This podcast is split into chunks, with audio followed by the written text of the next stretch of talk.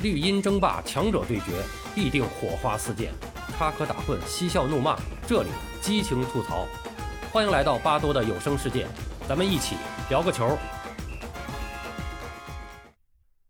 王俊生和中国足球的黄金十年，第八集：国奥失利引发的危机。一九九二年初，寒气袭人。北京在寒冷中迎来了春节。春节刚过，国家体委办公厅、中国足协办公室的电话铃声响个不停。继续收到了很多的电报和信件，群众的意见也很多，情绪非常大。电台、电视台和报刊也是发表了大量的新闻评论。安徽外贸广告公司一位同志来信说：“我们广大球迷十分痛心。”我们已不再冲动了。我们希望中国足协聘请高水平的外国教练。如果没有钱，把买进口汽车的钱用上就足够了。北京汽车总公司一位经理来电话说：“公司的球迷协会组织球迷们收看转播的时候，当场就有一个人气病了，被送进医院了。我们并不是非要赢不可，但输得太窝囊了。我们建议不要再组建国家队了。”就让全国的冠军队代表国家队得了。现在国家队的体制就是保护落后。一位成都的球迷讲：“开场九分钟都被韩国队打进三粒球，我看并不偶然，主要是徐根宝的执教水平太偏，他自吹自擂不留余地。功夫是吹出来的吗？他是那几任国家队主教练中最差劲的。我们白等了四年。”一位北京的球迷说：“教练员没本事，必须撤职，否则老百姓不服气啊！足协领导和、教练员，你们都负什么责任啊？必须得向全国人民做出明确的交代，在电视台上、报纸上都行，最好是集体向老百姓谢罪。”还有一位球迷说：“十一个人在场上，不是踢球，而是在啃草，让人恶心。”一位记者在评论中写道：“国奥队。”缺少民族精神和祖国荣誉感，既体现不出奥林匹克精神，又体现不出团结拼搏精神。全国最大的专业报纸这样写：中国足球国奥队在马失前蹄之后，中国足坛又升起团团迷雾。中国足球长期冲不出亚洲的主要问题在哪儿？出路何在？面对群众的呼声和舆论的引导，作为全国足球的领导机构。中国足球协会必须要有一个明确的态度，同时要有解决目前危机的措施与方法，否则会更加使足球界思想混乱、舆论不满、球迷失望。王俊生和专职副主席杨秀武、孙宝荣认真研究以后，决定一方面要求国奥队真正能做出质量较高的比赛总结，向群众和领导有一个明确的交代，选择适当的机会，由王俊生和徐根宝出面。对群众、新闻界和足球界讲明国奥队没有出现的原因和改进的方法与措施。那么在此基础之上，要调查研究，广泛的听取意见，为足球全面改革做思想上和舆论上的准备。另一方面，借助各新闻媒体的力量，召开社会各界人士为中国足球会诊的座谈会，听取他们的意见和建议，以此次国奥队失利为契机。在全国足球界展开大讨论，探讨中国足球屡战屡败的症结。二十天后，由国家体委宣传司主持的新闻通气会在北京召开，各新闻媒体六十余人参加了这次会议。王俊生在这次会议上做了重点发言。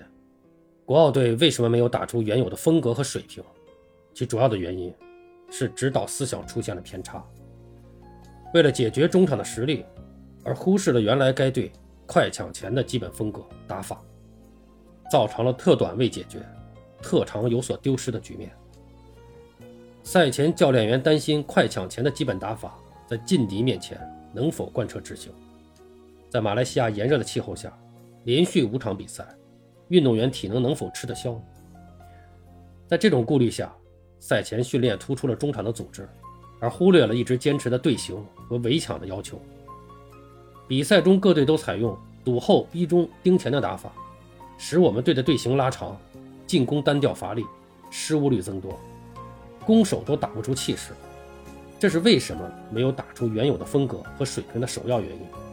其次，是怕字当头，保字作怪，想赢怕输。为什么对韩国队开场九分钟内便连失三球？这在大赛中是极其罕见的。双方尚未展开真正的较量，场上的有些队员还没有接触到球，便已成败局。对此，人们是不能理解，而且是难以接受的。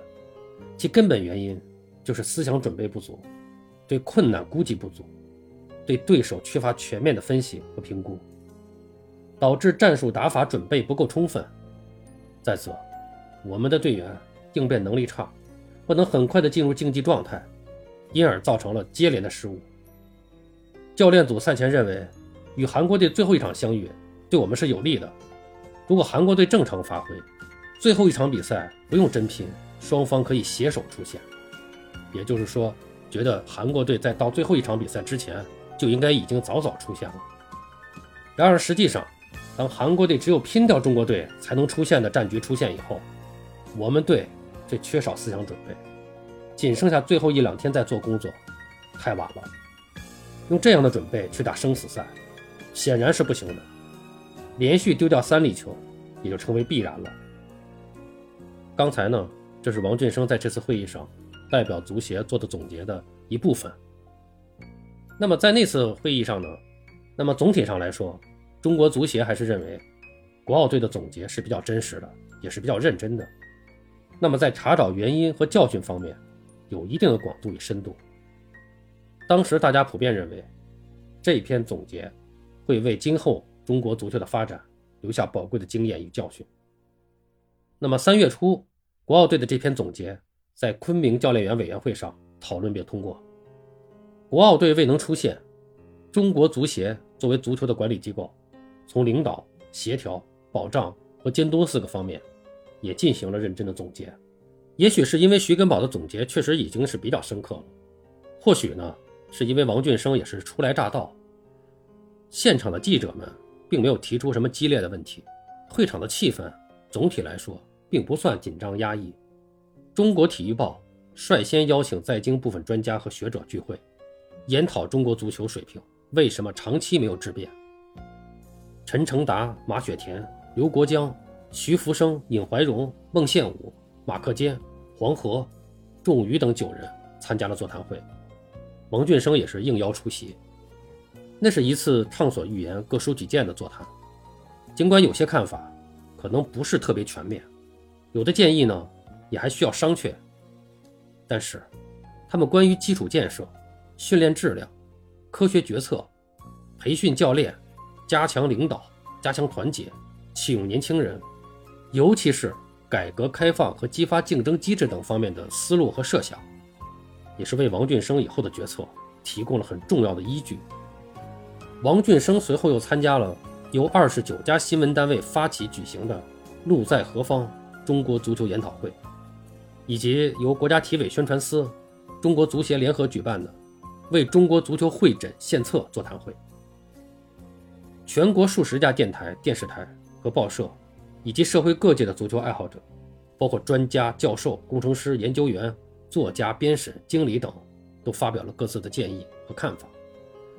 这些不同领域的人才所提出的看法，对开阔王俊生的思路还是起到了很重要的作用的。同时，也对王俊生最后下决心，向国家体委领导层提出推进中国足球改革的总体方案，提供了重要的理论依据。